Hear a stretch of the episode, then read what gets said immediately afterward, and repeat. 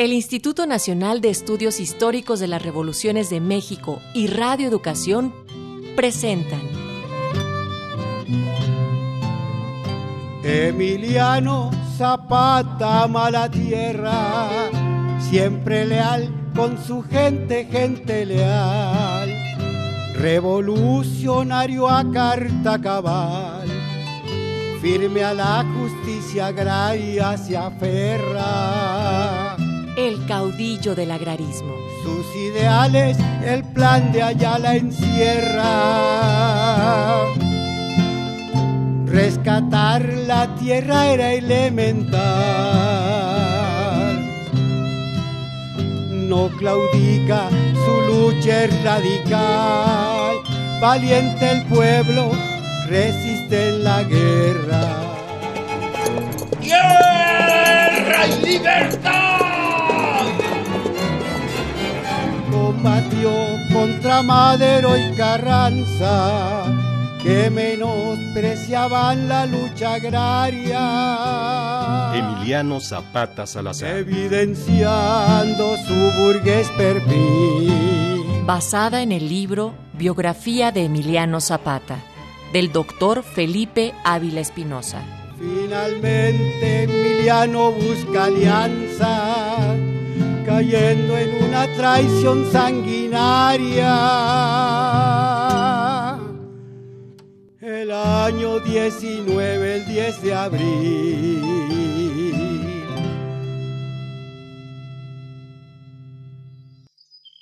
Anenecuilco, Morelos, agosto de 1879. ¡Comadre! Ya te oí, Gabriel. Ya te oí. En apenas me avisaron y que me trepo al caballo. ¿Y se logró? Adiós, gracias. Se logró. Y Cleofas está bien. ¿Y? Eh, pues ya pásate ahí con tu mujer para que conozcas a tu chamaco. A Miliano. ¿Miliano? Sí. Pues es lo que le tocó hoy San Miliano. Miliano. Miliano Zapata Salazar. Esa es su suerte. Pásale ya. Sí, comadre, vamos.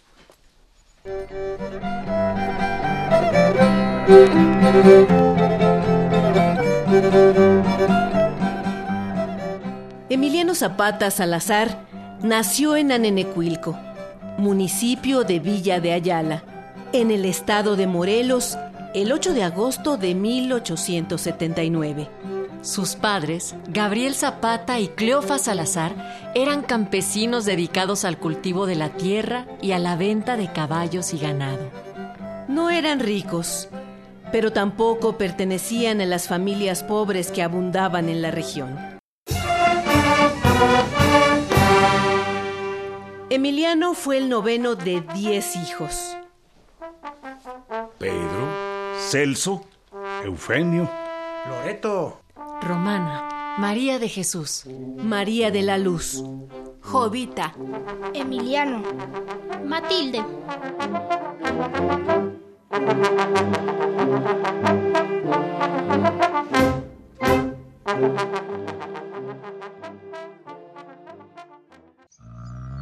Desde muy pequeño, Emiliano ayudaba a la familia acarreando leña y alimentando a los animales que comerciaba su padre.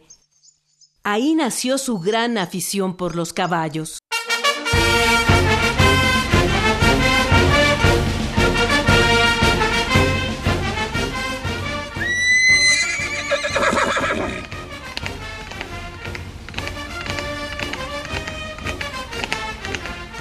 Era reconocido entre los pueblos por su habilidad como jinete y su arrojo al montar. Desaparecía como relámpago. Volaba en su caballo.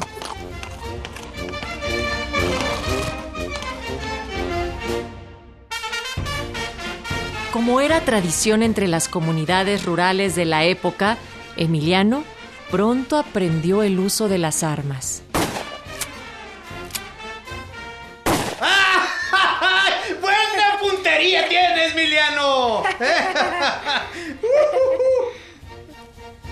Su tío, don José María Zapata, un viejo combatiente durante la Reforma y el Imperio, lo enseñó cuando iban juntos a cazar venados. Mira, mijo, la escopeta es buena para la cacería, pero también para defenderse. Sí, tío Chema.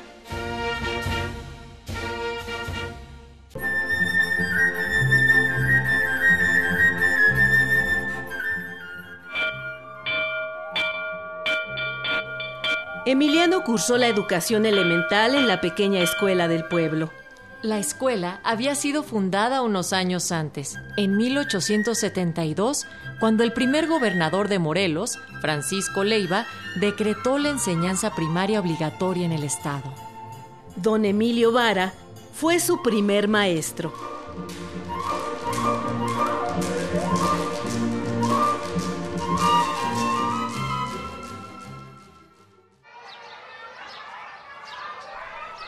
Bueno, niños, no todo es catecismo y caligrafía. Ahora vamos a hablar un poco de historia patria. Maestro, platíquenos un poco de la guerra en la que anduvo usted. Ay, la guerra de reforma.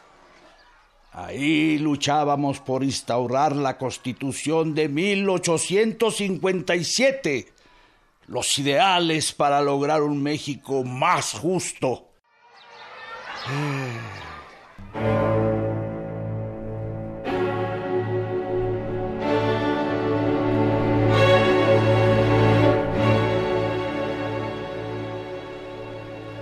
Las clases del maestro Vara y las pláticas de su padre infundieron en Emiliano la admiración por la reforma, el patriotismo de sus principales personajes y sus ideales.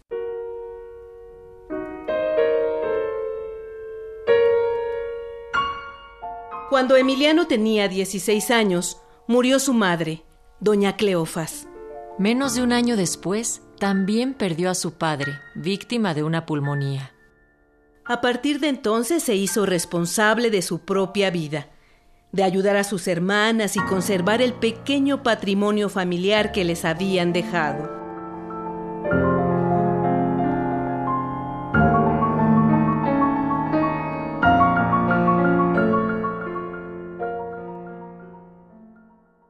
Como descendientes de los antiguos pobladores de Anenecuilco, la familia Zapata Salazar estaba ligada estrechamente a la historia de la región.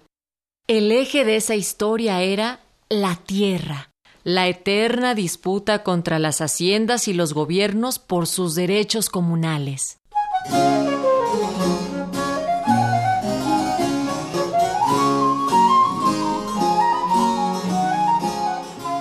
Anenecuilco era un antiguo pueblo de origen tlahuica que desde la colonia defendió su territorio una y otra vez en las cortes virreinales. En 1579 se enfrentaron a los herederos de Hernán Cortés que ansiaban expandir el marquesado del Valle, esa enorme propiedad de 21 villas que el conquistador había recibido por sus servicios a la corona de España. Los de Anenecuilco se ampararon entonces en la disposición de la corona española que les otorgaba ejidos y un fundo legal de 100 hectáreas.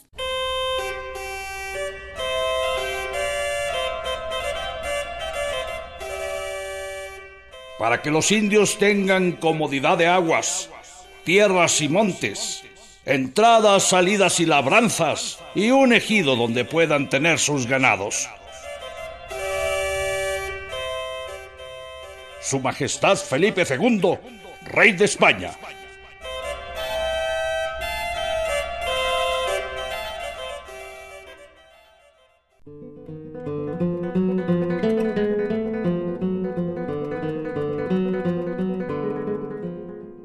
Con la instalación de las haciendas, todo cambió. Muy poderoso señor Domingo Esteban del Espíritu Santo, gobernador actual.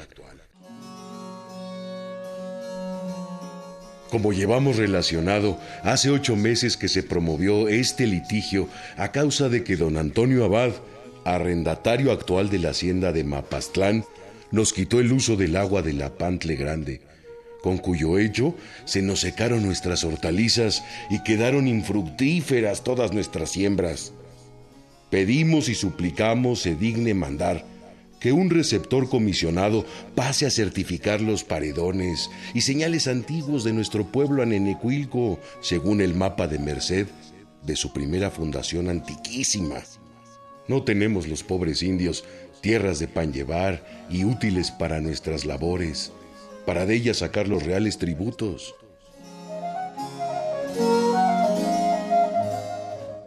Al finalizar el siglo XVIII, el despojo de tierras en Morelos había provocado la desaparición de varios pueblos antiguos.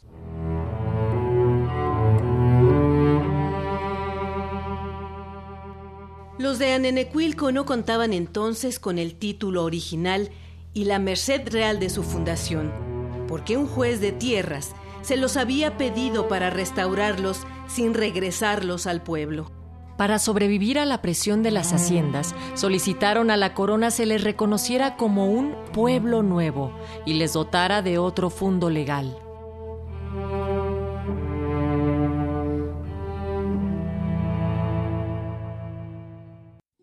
Muy poderoso Señor. Digo que mis partes desde la fundación de su pueblo, que es antiquísima, son y han sido dueños de gran porción de tierras que bien nacen el número de 16 caballerías. Pero con motivo de que los hacenderos colindantes se han introducido en ellas y se las han usurpado, se ven los indios en el día reducidos a un cortísimo terreno que sobre no bastarles para sufragar el socorro de sus necesidades. Los títulos se han extraviado a mis partes, y no siéndoles fácil por lo mismo demandar la propiedad de sus tierras, se ven en la precisión de usar del remedio del reintegro y suplican rendidamente se sirva mandar que al pueblo de San Miguel Anenecuilco se le midan las seiscientas varas de tierra por cada viento que con arreglo a la ordenanza deben dársele.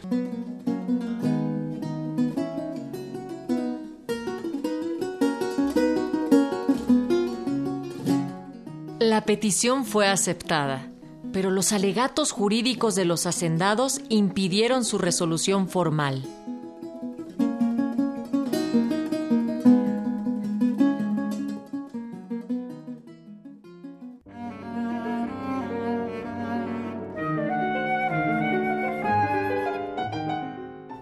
Iniciar el siglo XIX, los pueblos de Morelos habían perdido una gran parte de sus tierras y aguas comunales. A los campesinos indígenas y mestizos no les quedó más opción que rentar tierras de las haciendas o trabajar para ellas como asalariados.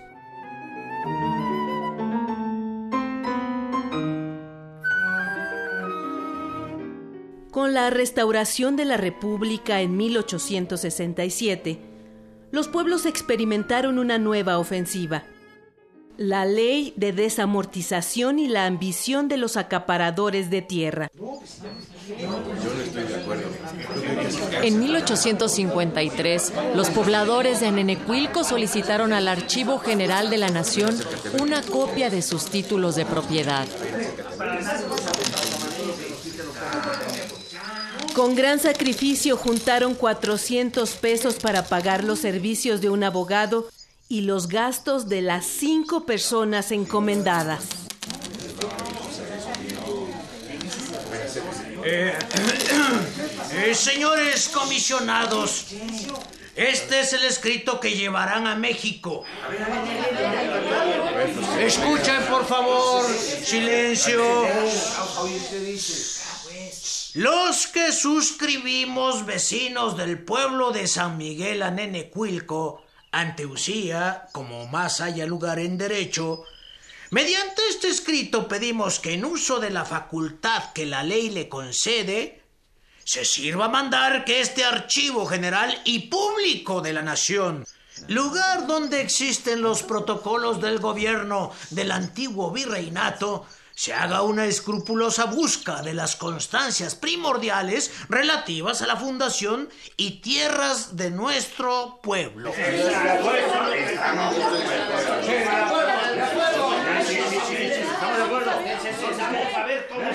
Entonces, las personas comisionadas que se acerquen.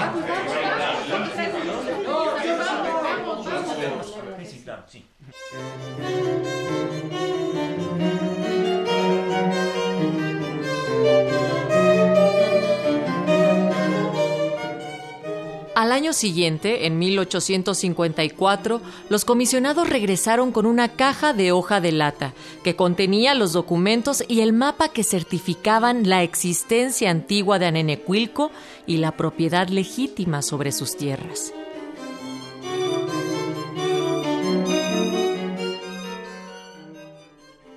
El 17 de abril de 1867, el presidente Juárez promulgó la creación del Estado de Morelos.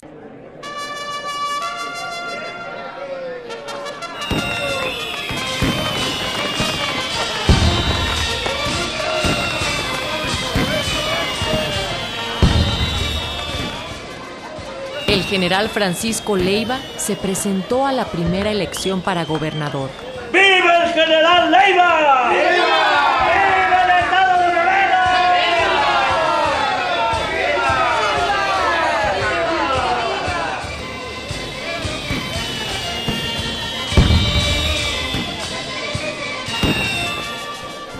Era reconocido por apoyar las luchas agrarias de los pueblos durante la revolución de Ayutla, que derrocó a Santana, y defender la causa republicana durante la reforma y la intervención francesa. En la elección, Leiva venció a otro general republicano, Porfirio Díaz, que fue invitado como candidato por algunos hacendados azucareros de la región.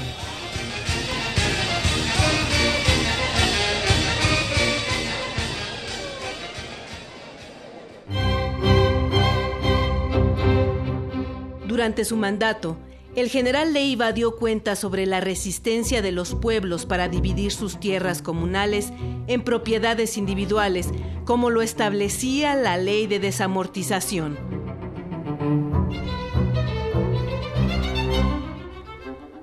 La fuerza de la inercia es tal vez peor que la rebelión declarada, porque a esta queda al menos el recurso de combatirla.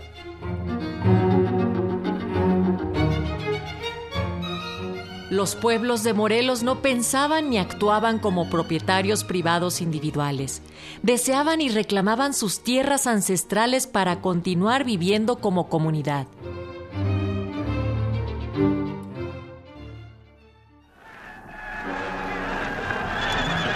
El levantamiento armado de Porfirio Díaz contra la reelección del presidente Lerdo de Tejada en 1876 fue interpretado como la posibilidad de un nuevo liderazgo para terminar con los agravios. Los de Anenecuilco escribieron una carta al general Díaz para plantearle los motivos de su lucha por la tierra y expresarle su apoyo.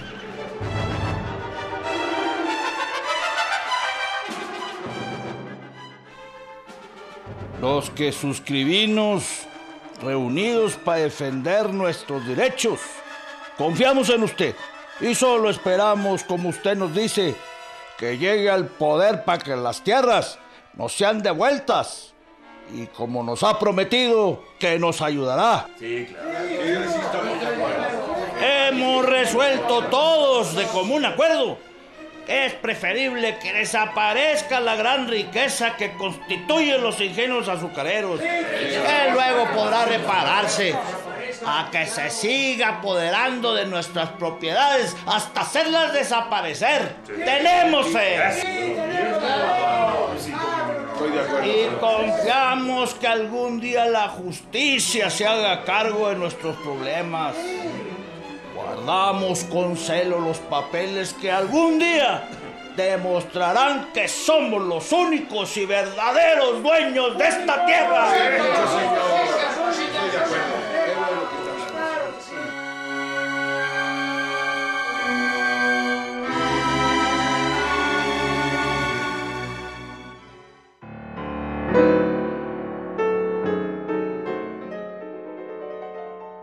La confianza en Porfirio Díaz pronto se desvaneció. Con su arribo a la presidencia de la República, se cerraba un capítulo en la historia de México e iniciaba la etapa dorada de las haciendas y la industria cañera en Morelos.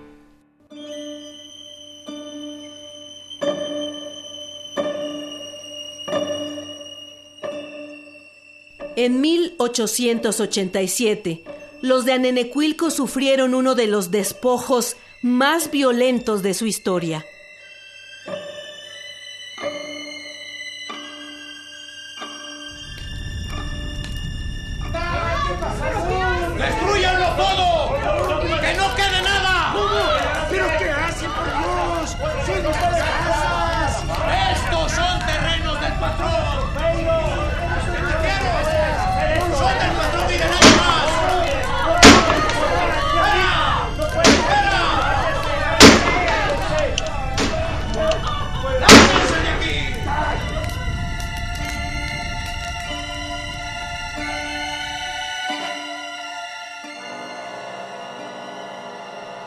Don Manuel Mendoza Cortina, el dueño de Coahuixtla, se apoderó por la fuerza de las pocas tierras fértiles del pueblo, destruyendo al barrio de Olaque.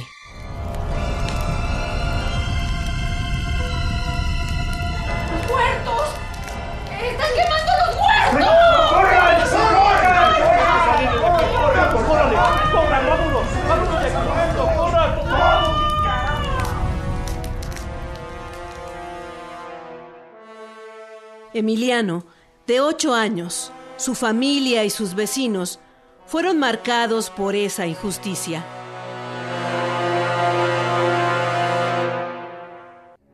Desde niño, Emiliano Zapata conoció los 300 años de historia colectiva de su pueblo. Se fue nutriendo con los relatos heroicos, con los de las injusticias y fracasos. Así, aprendió a reconocer a sus aliados y a sus enemigos de clase, desde los virreyes hasta Porfirio Díaz.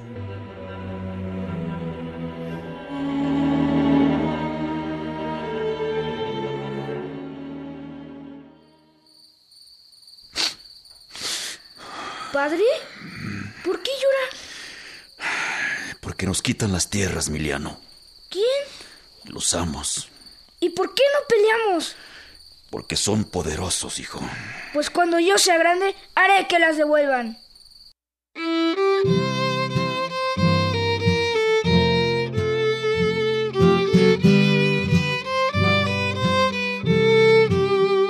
Esta es una producción de Radio Educación y el Instituto Nacional de Estudios Históricos de las Revoluciones de México. El caudillo del agrarismo. En este capítulo participaron Sergio Alberto Bustos, Joaquín Chablé, Fernando Gómez, Teresa Lagunes, Natalia Luna, Fernando Manzano, Alfredo Alfonso y Marlene Reyes. Diseño sonoro Antonio Fernández. Efectos Cruz Mejía. Musicación Claudia Guzmán. Asistencia Estrella Coral. Guión e investigación Roberto Nájera. Realización y dirección Edmundo Cepeda.